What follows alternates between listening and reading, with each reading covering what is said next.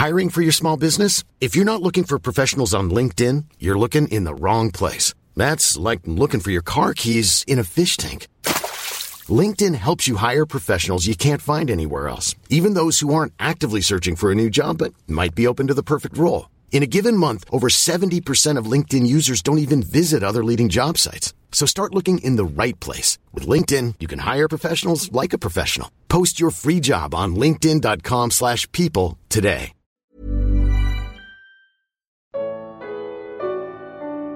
Qual tratamento devemos usar para a divindade? Comentário de Mari Persona. Um ponto que causa, às vezes, muitas dúvidas e, e confusão é a diferença entre justificação e senhorio, salvação pela fé e senhorio de Cristo.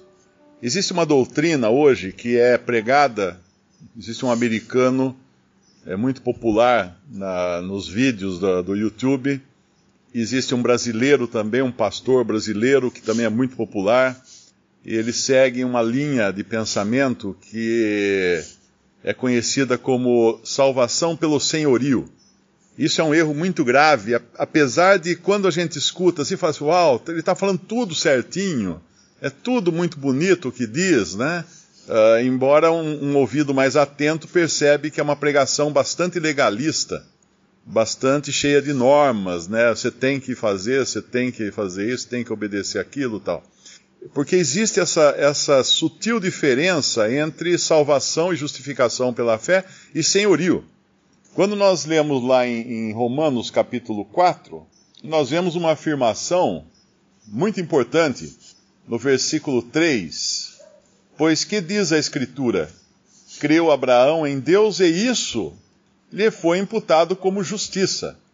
Ora, aquele que faz qualquer obra não lhe é imputado o galardão segundo a graça, mas segundo a dívida. Mas aquele que não pratica, porém crê naquele que justifica o ímpio, a sua fé lhe é imputada como justiça. Temos paz com Deus quando nós cremos em Cristo, pela fé somente. Mas aí vem aquela questão de, de Romanos uh, também, capítulo 10, que parece dizer algo mais. Romanos 10, versículo 8. Mas que diz: A palavra está junto de ti na tua boca e no teu coração. Esta é a palavra da fé que pregamos, a saber, se com a tua boca confessares ao Senhor Jesus e em teu coração creres que Deus o ressuscitou dos mortos, serás salvo, visto que com o coração uh, se crê para a justiça e com a boca se faz confissão para a salvação. Essa passagem é a que causa mais confusão, porque a pessoa fala, sim, mas você creu, mas você ainda não confessou. Por isso que existe em muitas igrejas aquela ordem de que para você ser salvo, você tem que ir à frente e fazer uma confissão pública da sua fé, na frente de todo mundo. Porque se você não fizer isso, não adianta só crer, não. Você tem que fazer a confissão. Mas aí, aí entra a questão. Se, se isso é necessário para a salvação, aí a salvação é por obras. É uma salvação feita através de uma confissão pública. E a, nós sabemos que nós somos justificados somente pela fé em nosso Senhor Jesus Cristo. Então, o que vem a ser esse, essa, essa, essa confissão? Isso é uma consequência de uma fé verdadeira que brota agora como uma confissão, confessando a Jesus como Senhor mas às vezes estamos justificados e ainda não nos sujeitamos ao senhorio de, de Cristo. Estaremos salvos assim mesmo? Claro, porque a justificação é pela fé. A justificação não é pela confissão, porque a confissão é algo que eu faço. E a justificação é pela fé, e a fé não vem de mim, a fé é um dom de Deus, ou seja, tudo vem de Deus. No nosso capítulo de 1 Tessalonicenses, uh, tem um, uma palavrinha lá que diz assim: a vossa eleição é de Deus. É importante essa palavrinha. Por quê? Porque daí nós entendemos que nada vem de nós, de maneira alguma. Então a ideia de que você só está salvo se, tiver, se, se Jesus estiver sendo Senhor na sua vida é completamente falsa. Esse é um outro evangelho, como aquele que Paulo denuncia, que estava sendo pregado aos Gálatas, um outro evangelho. Porque é um evangelho que vai a, a, acarretar a ideia de que as suas obras também podem ser salvas. Aonde leva essa ideia da, da, da teologia da salvação pelo senhorio? Ela diz mais ou menos o seguinte: se Jesus é seu Senhor, você está salvo. Bom, então hoje eu andei totalmente fora da vontade do Senhor. Ele não foi meu Senhor hoje. Bom, então você não pode afirmar que está salvo. Ora, se for assim, quem aqui vai dizer que anda 100%, 24 horas por dia, debaixo do senhorio de Cristo? Ninguém. Então ninguém pode ter a certeza da sua salvação eterna. Vai ser uma loteria, você vai viver a vida inteira esperando chegar o dia para só depois uh, descobrir se estava ou não salvo. O que vai ser uma vida ou miserável ao extremo, ou hipócrita ao extremo. Porque se eu disser que eu realmente estou debaixo do senhorio de Cristo todos os dias da minha vida, 24 horas por dia, 100% em todas as minhas atitudes, eu sou um hipócrita. Então essa questão é importante. Lá em Romanos 10 mesmo, no versículo 13, fala: Porque todo aquele que invocar o nome do Senhor será salvo. Versículo 14: Como, pois, invocarão aquele em quem não creram? E como crerão de quem não ouviram? E como ouvirão se não há quem pregue? Mas essa primeira parte, como invocarão aquele em quem não creram? Então, qualquer vocalização, ou de clamar pelo Senhor, ou de confessar o Senhor, é uma consequência de uma justificação já ocorrida pela fé no coração. E essa fé vinda de Deus, evidentemente. Mas indo lá para 1 Tessalonicenses, existe uma coisinha bastante importante, um detalhe importante, no primeiro versículo. Quando diz que Paulo, Silvano e Timóteo, eles, eles escrevem a igreja dos Tessalonicenses em Deus, o Pai e no Senhor Jesus Cristo. Eu acho que em Efésios, quando Paulo escreve aos Efésios, ele, uh, ele fala aos santos que estão em Éfeso. Quando ele escreve aos Romanos, ele fala. Uh, versículo 7 de Romanos 1: A todos os que estáis em Roma, amados de Deus, chamados santos. Quando ele escreve aos Coríntios, a igreja de Deus que está em Corinto, aos santificados em Cristo Jesus, chamados santos, com todos os que em todo lugar invocam o nome de nosso Senhor Jesus. Eu quis ler essas passagens, eu quis conferir, porque aparentemente essa carta aos Tessalonicenses, que era uh, dirigida a gregos convertidos e, a, e, a, e também a, a prosélitos, que eram gregos convertidos ao judaísmo que se converteram ao cristianismo, se converteram a Cristo. Me parece que esse primeiro versículo é o endereçamento mais completo que a gente encontra, não sei as outras cartas, mas me parece isso, o mais completo, quando ele fala a igreja dos Tessalonicenses em Deus, o Pai e no Senhor Jesus Cristo. Por que é importante isso? Porque existe uma ideia de que a igreja seja a continuação de Israel. E essa ideia se baseia no fato de que a palavra igreja, ela é no grego eclésia. E eclésia é usado para qualquer ajuntamento de pessoas. Você poderia dizer que lá em, em Brasília, a Assembleia Legislativa é uma igreja. É uma igreja. Do, no termo eclésia, que significa assembleia ou congregação ou ajuntamento, é uma igreja. A gente poderia chamar de igreja legislativa, a Assembleia Legislativa. Como também, lá em Atos capítulo 7, nós encontramos Israel sendo chamado de igreja. É, no discurso que faz uh, o capítulo 7 de Atos, tem um. Deixa eu me localizar aqui quando ele fala da congregação de Israel, Atos 7, 38. Atos 7, 38, ele diz assim: Este é o que esteve entre a congregação no deserto, com o anjo que lhe falava no Monte Sinai e com nossos pais, o qual recebeu as palavras de vida para nos las dar. Alguém pode dizer, bem, esta palavra aqui, congregação, no original grego é igreja ou eclésia, então podemos deduzir que a eclésia já estava no deserto sendo guiada lá por Moisés. Então, consequentemente, eclésia é Israel, Israel é igreja, e igreja é Israel. Parece absurdo esse, esse raciocínio, mas é esse o raciocínio que se utiliza para dizer que a igreja nada mais é do que a continuidade da congregação que esteve no deserto lá em Êxodo. Quando, na realidade, o que vai ditar o, o, o que é o termo é o contexto. Porque se alguém usar essa passagem aqui, dizendo que a congregação no deserto uh, é o termo igreja, então a gente vai para Atos 19 e o que nós vamos encontrar em Atos capítulo 19, versículo 32. Isso aqui é Paulo, no meio de uma confusão agora criada ali uh, pelos gregos que gritavam: Grande é a Diana dos Efésios, e saiu todo mundo querendo pegar Paulo, e no versículo 32 diz assim: Uns, pois, clamavam de uma maneira, outros de outra, porque o ajuntamento era confuso, e os mais deles não sabiam por que causa se tinha ajuntado. Essa palavra ajuntamento aqui, no grego, no original dessa passagem, é eclésia.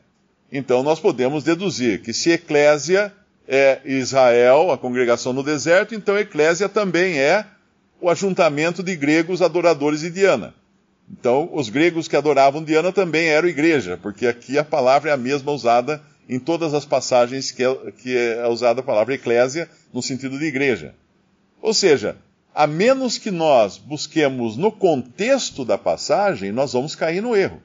Porque a mesma palavra eclésia que é usada para, junta, para a congregação de Israel no deserto, é usada para ajuntamento de, de uma turba aqui que quer pegar Paulo, quer matar Paulo, quer prender Paulo, é a mesma palavra usada para a igreja, que é o ajuntamento dos salvos por Cristo.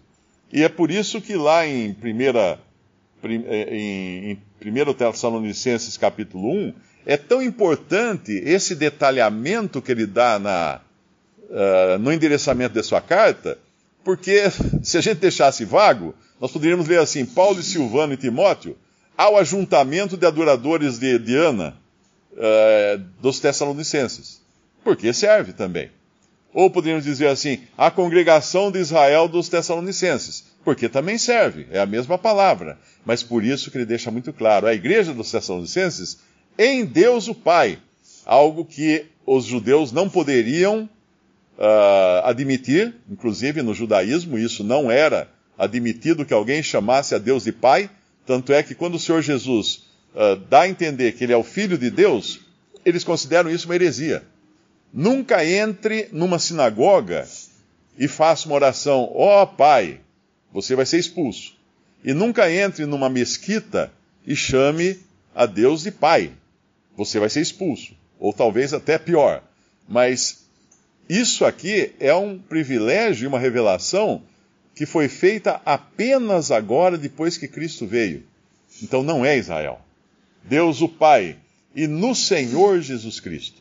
E essa é também a designação que lá em Coríntios, uh, Paulo escreve aos Coríntios, dizendo assim: Para nós há um só Deus, o Pai, e um só Senhor, Jesus Cristo.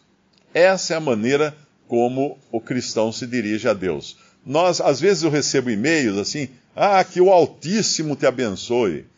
Não, mas Deus não é Altíssimo para mim, porque é muito longe esse Deus Altíssimo. Deus era altíssimo lá em Israel, lá nos tempos antigos, ele se apresentava como altíssimo, porque havia uma distância entre o homem e Deus. Mas o véu foi rasgado, temos agora ousadia para entrar no Santos dos Santos pelo sangue de Jesus. Então não é um altíssimo, ele não está longe, distante assim. Eu posso chamar Deus de Pai.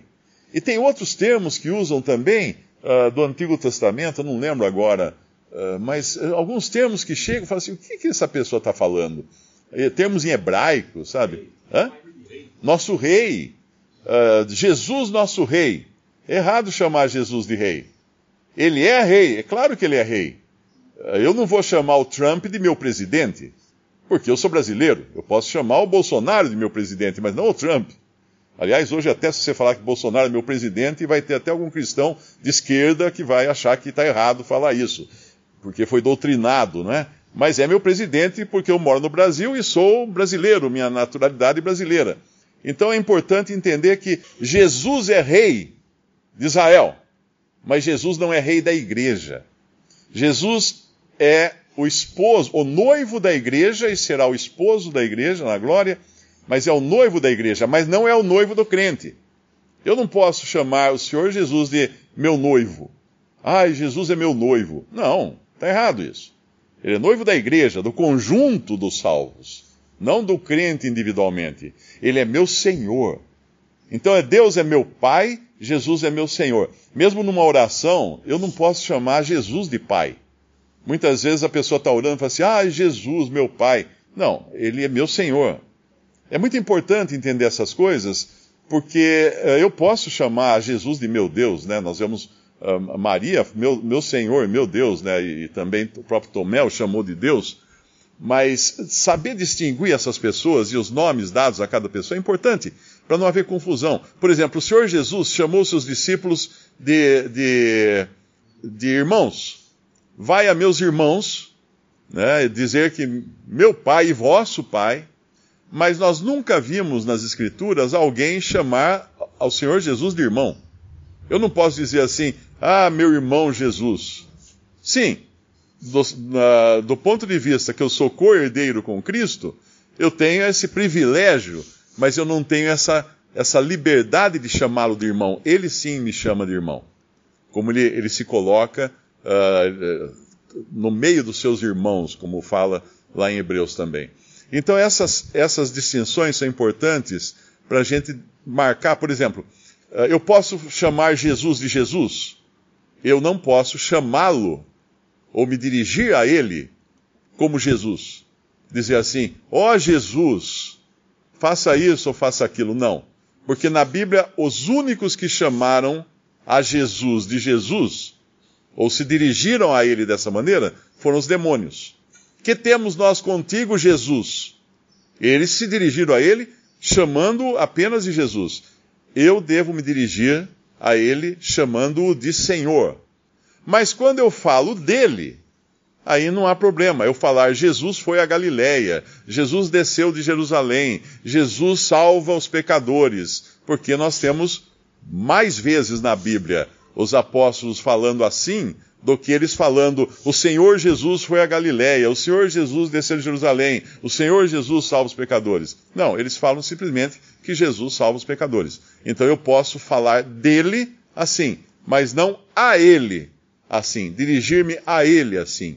Eu dirijo a ele dizendo: Senhor Jesus, meu Senhor, meu Salvador, Senhor Jesus. Muito importantes essas distinções, como é importante aqui entender que o contexto é que dá o peso à palavra igreja, para não se fazer toda essa confusão que existe na cristandade, principalmente dentro da teologia do pacto, que não entende o que é igreja e acha que igreja é simplesmente um reavivamento de Israel. Por isso que eles até perseguiram judeus durante a Segunda Guerra Mundial, uma Alemanha protestante, luterana, uh, se, perseguindo os judeus porque achava que os judeus não tinham lugar mais nesse mundo, nessa vida. Assim como o próprio Lutero escreveu uma carta falando que deviam derrubar as casas dos judeus, pôr fogo nas casas dos judeus e não deixar os judeus livres para viajar de uma cidade para outra.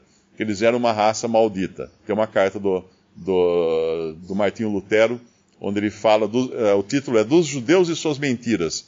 Isso pode ser encontrado hoje na internet apenas uma observação sobre o que eu falei antes, a respeito de como se dirigir a, a Jesus usando Senhor, né? Mas falar a respeito dele usando Jesus, que não seria errado, eu por muitos anos eu achei que seria errado eu simplesmente falar a palavra, o nome Jesus, sem colocar Senhor na frente. E eu fui induzido a isso por um folheto chamado Que Denominação é Esta? Ele tem num trecho, ele diz assim: o crente, no final do folheto, diz assim: o crente deve honrar o senhorio de Cristo, reconhecendo-o como Senhor. O mundo religioso lhe nega esta honra e quase universalmente se refere a ele como Jesus, o nome da sua humanidade. Vemos como Paulo, em suas epístolas, cuidadosamente o trata honradamente como o Senhor Jesus Cristo. Na realidade, isso aqui está errado, esse folheto está errado. Uh, porque Paulo, numa busca, é fácil encontrar que ele trata, muitas vezes, ele fala apenas de Jesus. Ele não o trata como Senhor Jesus Cristo, a menos que esteja orando e se dirigindo a ele como Senhor.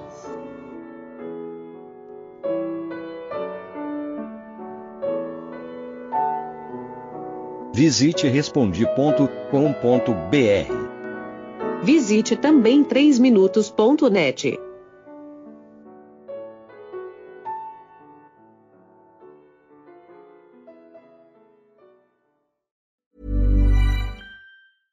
Even when we're on a budget, we still deserve nice things.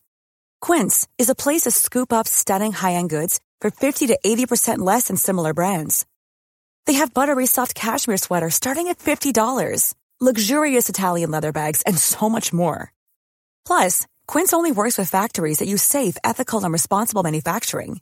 Get the high-end goods you'll love without the high price tag with Quince. Go to quince.com/style for free shipping and 365-day returns.